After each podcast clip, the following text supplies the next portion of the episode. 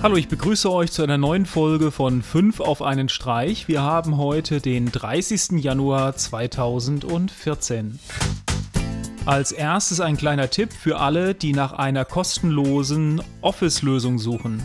Und zwar wurde heute die erste Version von LibreOffice 4.2 veröffentlicht. Es gab viele Detailverbesserungen. Außerdem gibt es jetzt die Möglichkeit, Präsentationen unter LibreOffice mit der iOS-App Impress Remote Control zu steuern. Außerdem wurde die Unterstützung des nativen Microsoft Office-Formates um einiges verbessert. Eine runde Lösung nicht nur für Open-Source-Fans.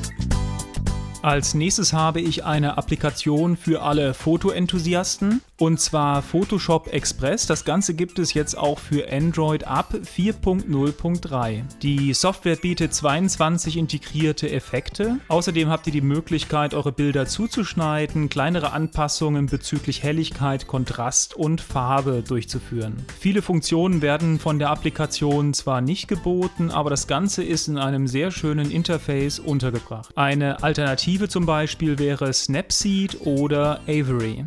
Übrigens, die Applikation gibt es auch als Windows 8 Applikation.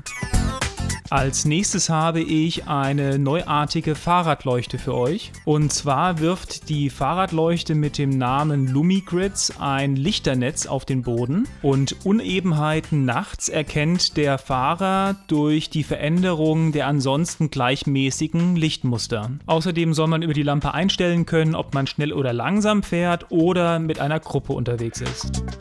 Als nächstes habe ich eine Datenbrille von Epson für euch. Noch bevor Google Glass für alle verfügbar ist, kommt Epson mit seiner eigenen Augmented Reality Brille auf den Markt und zwar der Moverio BT200. Die Brille wiegt lediglich 88 Gramm und hat jeweils einen kleinen Mini-Projektor für das linke und rechte Auge. Ob Video, Spiel oder Augmented Reality Anwendungen werden dem Träger transparent ins Sichtfeld projiziert. Für die Bedienung wird ein Touchpad eingesetzt, was direkt mit der Brille verbunden ist und so groß wie ein heutiges Smartphone ist. Das ist ganz sicherlich nicht die letzte Brille, die wir dieses Jahr sehen. Das ist einfach ein Produktfeld, was momentan unheimlich interessant ist.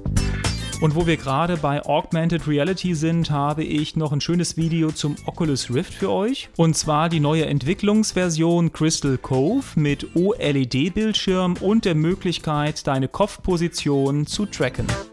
Das war's wieder zur heutigen Sendung. Wie immer, schaut bei Twitter, Facebook, Google Plus vorbei, abonniert uns auf YouTube, schaut bei uns auf der Internetseite vorbei und dann würde ich sagen, bis morgen. Tschüss.